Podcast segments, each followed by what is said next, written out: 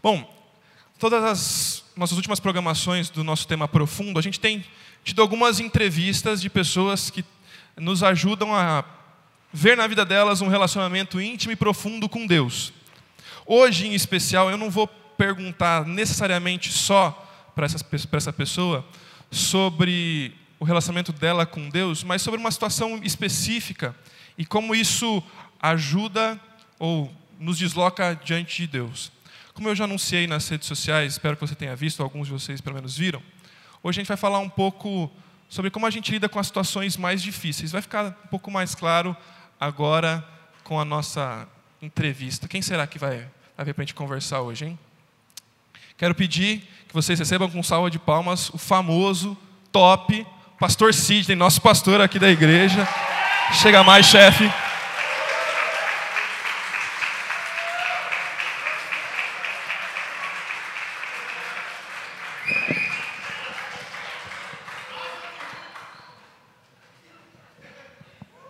Foi o Vitor, você ouviu, né?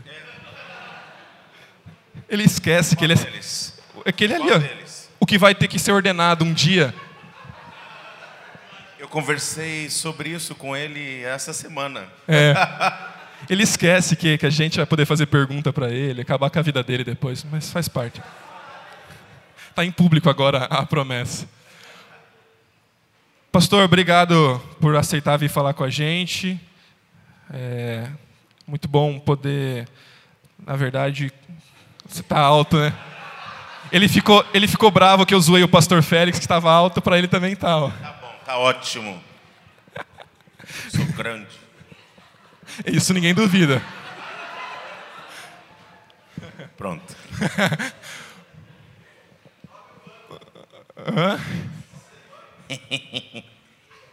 Pastor, é, eu acho que todo mundo aqui, mas a gente tem visitante aqui, se apresenta para a galera, fala quem é um pouco você, quanto tempo você está aqui na igreja, quantos anos você tem, o pessoal de fato te conhecer mais do que só o cara que está aqui na igreja, que prega na igreja. Se apresenta para o pessoal. Meu nome é Sidney. É... Vou fazer 47 anos daqui a, a uns 15 dias, mais ou menos. 16 dias. Dia 12 de maio quando me dei por gente, não quando eu nasci, mas quando eu me dei por gente, eu já frequentava essa igreja, então faz bastante tempo, mas quando adolescente eu mudei para o interior, não foi para Tupã, então foi para mais perto, e enfim, é, posso pular várias partes? Não. Posso? Me vi no seminário com 19 anos de idade. E no segundo ano do seminário eu vim trabalhar aqui como seminarista. Voltei para minha igreja de origem, da qual não perdi contato, porque mesmo morando fora de Santos, eu vinha para casa dos meus parentes nas férias e tal, essas coisas. Então estava sempre por aqui. Quando eu terminei o seminário, Deus ah, quis que eu ficasse e continuasse aqui, em, primeiro, em princípio como um pastor auxiliar, cuidando da área de educação, ajudando com os adolescentes. Ah, depois de alguns anos, eu entendi que eu tinha que sair. Ah, foi quando eu ah, me tornei diretor do seminário. Na verdade, eu era diretor do seminário e assumi integralmente o seminário. É, teoricamente, a ideia é que eu ficasse só no seminário, mas foi a época em que eu também fui uh, ser pastor de jovens na primeira igreja de São Vicente. Ali eu conheci aquela bolinha fofinho ali atrás, o Diogo. E ele era pequenininho, assim, foi legal. E mais depois de um ano, é verdade, João, ele foi pequeno. Mas depois de um ano eu voltei, aí assumi o ministério da igreja e estou aqui já há bastante tempo. Muito bom. Muitos anos. Ba bastante tempo é bastante tempo mesmo. É. quase o que a gente tem de idade aqui, mais que a maioria. Hum, é. Por aí. Pastor, eu pensei de chamar por um detalhe específico, a gente vai ficar mais claro daqui a pouco, mas a pergunta que eu quero começar é assim: como é que você percebe que as pessoas hoje tentam lidar com as dificuldades, com os problemas, com as frustrações, pensando em jovens, assim, como é que você acha que essa galera normalmente lida com as pessoas da igreja, a experiência que você tem tido tantos anos, tantos anos no gabinete já? Ah, eu acho que a gente não, não, não encara de frente muitas dificuldades. A gente tem é ser humano. O ser humano em geral, ele quando ele se vê numa situação, a primeira atitude que você tem é uma negação, é uma ideia assim, olha, eu vou tentar passar ao largo e vou me fingir que não é comigo. Mas muitas vezes os problemas, eles nos, nos abatem e nós nos vemos completamente aprisionados neles. E a gente começa uma segunda fase, eu acredito, que é uma, uma negação muito maior. Né? E de você muitas vezes colocar a responsabilidade pelo que você está sentindo, pelo que está acontecendo com você em outras pessoas ou no ambiente. Isso tudo muito acontece assim. Uh, a gente percebe isso. Pouquíssimas pessoas conseguem rapidamente detectar: eu tenho um problema, fui eu que causei. É, e, e, o emaranhado ele só aumenta, né? Quando você é, chega a um determinado momento que você precisa gritar: socorro, ajuda, me ajuda, porque o negócio está feio. E aí aquele processo de desconstrução que muitas vezes você é levado a entender que, poxa vida, eu não sou perfeito, eu falhei para Chuchu, errei, mas Deus é bondoso, misericordioso e sempre tem um, um retorno. Pastor, é, acho, acho, que alguns aqui sabem, é, o senhor passou por um momento, alguns momentos mais específico, uma, um momento mais profundo de lidar com frustração com, e principalmente com o sofrimento. Eu queria pedir que o senhor compartilhasse um pouco isso com as pessoas, como foi, o porquê que aconteceu, é, como é que foi passar por esse momento, principalmente quando o senhor já compartilhou com a igreja tantos anos atrás, que teve depressão e foi um problema de lidar com, com essas questões assim. Há quatro anos atrás eu tive um câncer, né? Então, é, eu digo o seguinte, que o câncer não foi o pior momento da minha vida, a depressão foi o pior momento dela. Ah, eu acho que há uns 20 anos atrás, a gente vai perdendo um pouco assim a noção, do, do, não que eu seja velho, gente, não é isso. É que num determinado momento você conta assim, 10, 15, 20. Né? Então, acho que há uns 20 anos atrás, eu passei por, um, por uma, um problema de depressão, que eu pouco conhecia.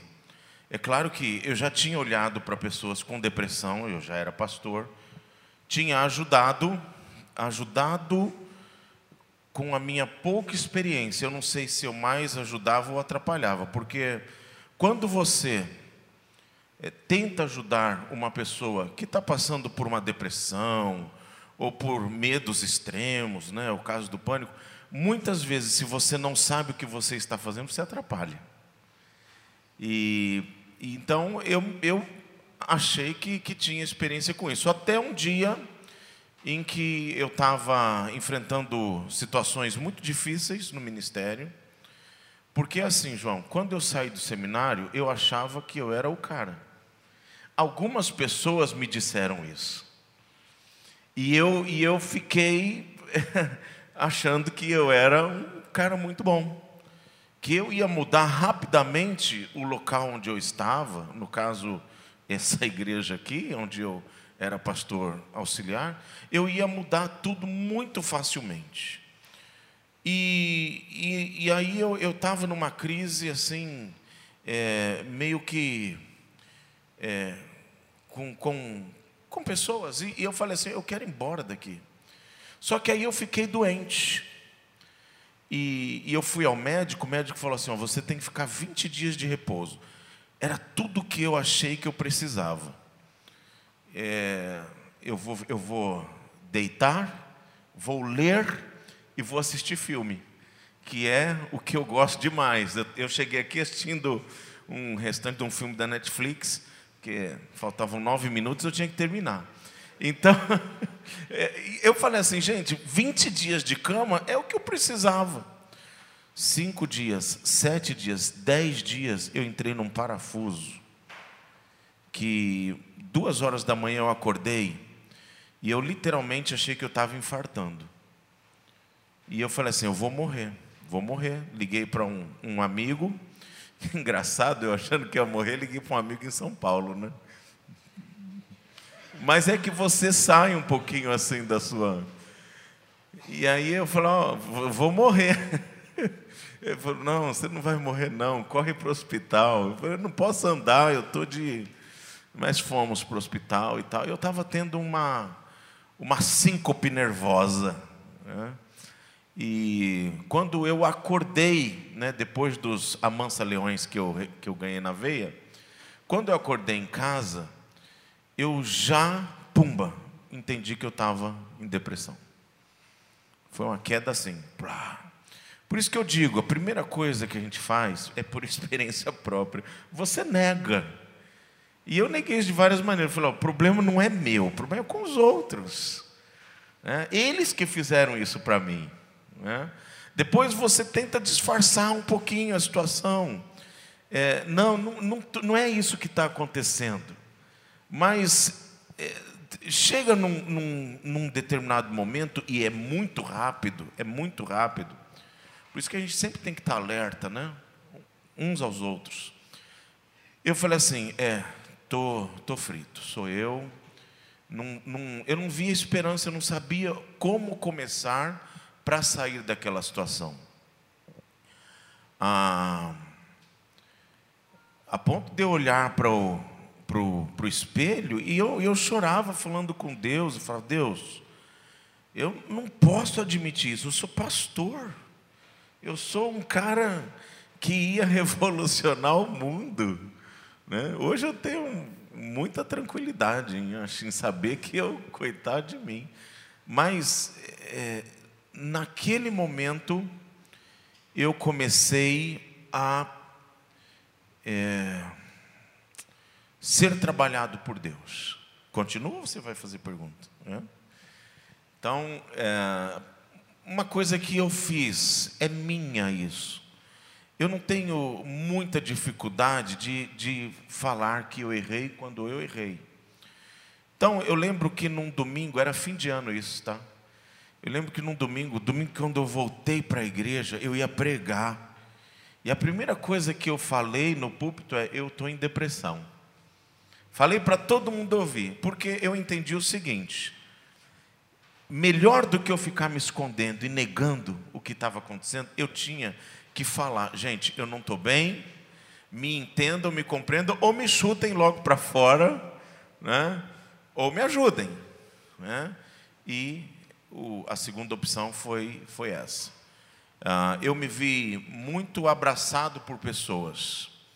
E eu confesso, é claro, que é, foi o momento onde eu busquei muito a Deus, não há mistério, busquei em oração, busquei lendo a palavra de Deus. Esqueci filme, gente, eu não tinha, eu não tinha condições sequer de sentar na frente da televisão e assistir um filme. Não dava. Percebe? Para quem é apaixonado por isso, não dava. Eu ia assistir um filme tipo esses aí que aparecem uns demôniozinhos. Aquilo me fazia tão mal. Né? Se eu assistisse um Senhor dos Anéis, por exemplo, eu desmaiava. Então, os compatíveis daquela época, né? É, então, eu, eu, eu falei assim, gente, eu, não, eu, não, eu tenho que encarar de frente isso. E eu encarei com a Bíblia aberta, encarei com os meus joelhos no chão. Claro que eu procurei ajuda médica é, e, e, e, fui acolhido por um bom médico que, que era meu amigo, agora é um colega, porque nós já não nos vemos há muito tempo.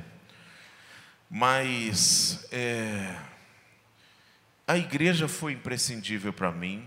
Né? Eu, eu lembro que naquela época muitas pessoas começaram a, a caminhar comigo, me visitar.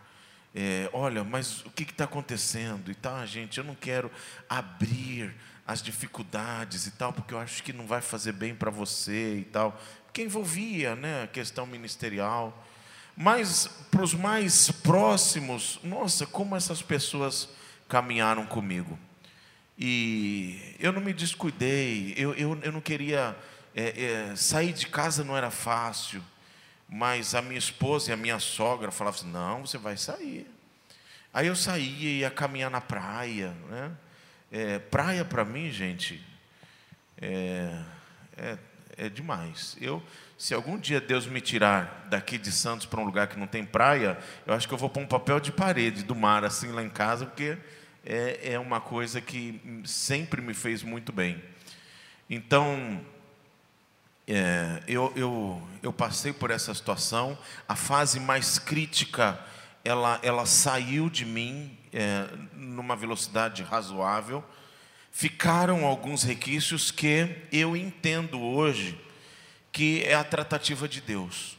Porque se Deus mudasse a, mudasse a chavinha e eu me visse livre de tudo aquilo, pá, de uma vez, eu acho que eu esfriava e voltava a ser o que eu era. Então Deus, Ele permitiu alguns gatilhos na minha vida, por um bom tempo. Né? É, eu, eu, não, eu não, não, não, não tinha mais coragem de andar de ônibus. Se eu tivesse que subir a serra, gente, que luta. Né? Hoje eu não quero sair dentro de carro, como eu gosto de dirigir. Ônibus, né?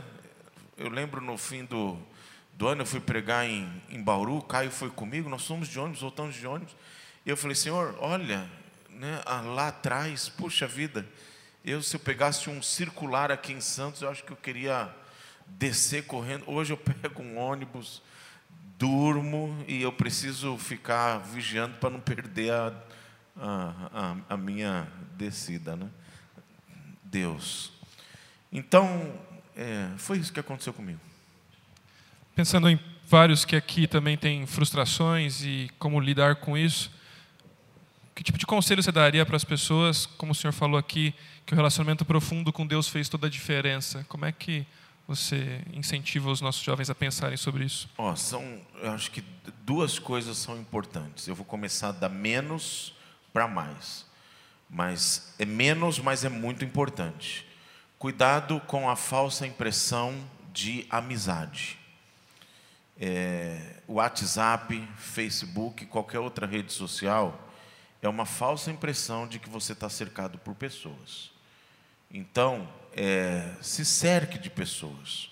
Relacionamentos saudáveis são imprescindíveis para a saúde mental de qualquer pessoa. Deus não nos criou para andar sozinho. Né? Então, ah, estude bastante, gaste muito tempo estudando, praticando o seu esporte, enfim, tocando o seu instrumento, mas não se esqueça de se relacionar com pessoas e ter relacionamentos saudáveis. Agora, o mais importante, seu relacionamento com Deus. Ah, eu era pastor, puxa vida, pastor anda com a Bíblia igual um desodorante embaixo do braço, né? É, ah, gente, como fez falta eu ser mais íntimo de Deus nessa hora. Eu não estou dizendo que quem passa por essas aflições é porque está longe de Deus. Você pode enfrentar essa situação entendendo que há diversos níveis de intimidade com Deus. Quanto mais perto de Deus você estiver, isso não significa que você não vai enfrentar adversidades e dificuldades. Porque a palavra de Deus lá em Filipenses, capítulo 1, Tiago também, eles afirmam que nós passaremos pelas aflições, nós passaremos pelas adversidades, mas uma vez provados e experimentados, nós poderemos, ao final, experimentarmos uma ação completa, ou seja, uma maturidade em decorrência daquilo que nós enfrentamos. Ou seja, Deus, por muitas vezes, permite o sofrimento, a dor para nós. E isso é bom para a gente, porque, via de regra, nos leva para perto de Deus.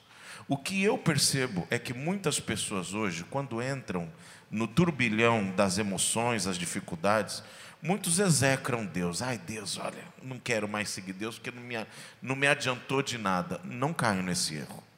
Não caio nesse equívoco. Quando você entrar numa situação de adversidade difícil, corra para os braços do, do Pai. Né? Fale mais com Ele, oração. Né? É, chore mais com Ele, né? faz parte. Leia a palavra de Deus, se alimente. Eu diria o seguinte, inclusive, nem. É, hoje eu estava meditando, sabe aonde e onde eu fui consolado hoje? Oséias 13, 14. Que coisa, né? O livro de Oséias, gente. Né? Então, às vezes a gente ia assim, ah, eu preciso de consolo, vou para o livro dos Salmos. Muito bom. Mas assim, além do livro dos Salmos, não sei se você sabe, tem mais 65 livros na palavra de Deus. Vá em todos. E Deus vai usar cada porção, até o livro de Números, cheio de gerações. Deus vai usar na sua vida. Eu, eu tenho certeza disso. Né? Então, esse, esse, essa busca por Deus ela é importante. Porém, outra coisa que eu acho importante dizer: não espera chegar a, o, o dia ruim. Ele vai chegar. Não sou aqui urubu, não, mas ele vai chegar na sua vida o dia mau. É, mas não espera ele chegar para ficar perto de Deus. A gente se descuida muito. A gente tem tempo para muitas coisas. Para Deus não pode faltar. A minha comunhão, meu relacionamento com Ele, minha intimidade, não pode faltar. É isso. Amém. Pastor, eu agradeço muito tudo que o senhor falou e nos abençoou. Quero orar por você. Obrigado. E nós vamos orar por nós também. Deus, muito obrigado pela vida do pastor Sidney, pela bênção que ele é no nosso meio e há tanto tempo tem investido a sua vida para abençoar essa igreja e tantos de nós aqui. Deus, eu te louvo porque a experiência que ele viveu agora também nos edifica e nos aponta para o Senhor. E clamo pela vida dele, que o Senhor continue a abençoá-lo, continue a fortalecê-lo, a ensiná-lo, a torná-lo cada vez mais parecido com Cristo Jesus, para que ele possa continuar a ser esse exemplo de homem, de pai, de pastor, que teme ao Senhor e que abençoa tanto este povo aqui e em tantos outros lugares, Deus. Continue a fortalecê-lo, Deus, nos momentos, como ele falou, de crise, dificuldades, que o Senhor esteja cuidando do coração dele. E Deus, que ele possa, a cada dia, é, honrar ao Senhor com aquilo que o Senhor tem ensinado a Ele, Pai. Continue a dar a Ele a sabedoria para conduzir a cada um de nós, esta igreja, para chegar mais perto de Ti. Obrigado por essa noite, por essa oportunidade, em nome de Jesus. Amém. Amém. Obrigado, pastor. Obrigado, Galera, gente. uma salva de palmas pastor Sidney.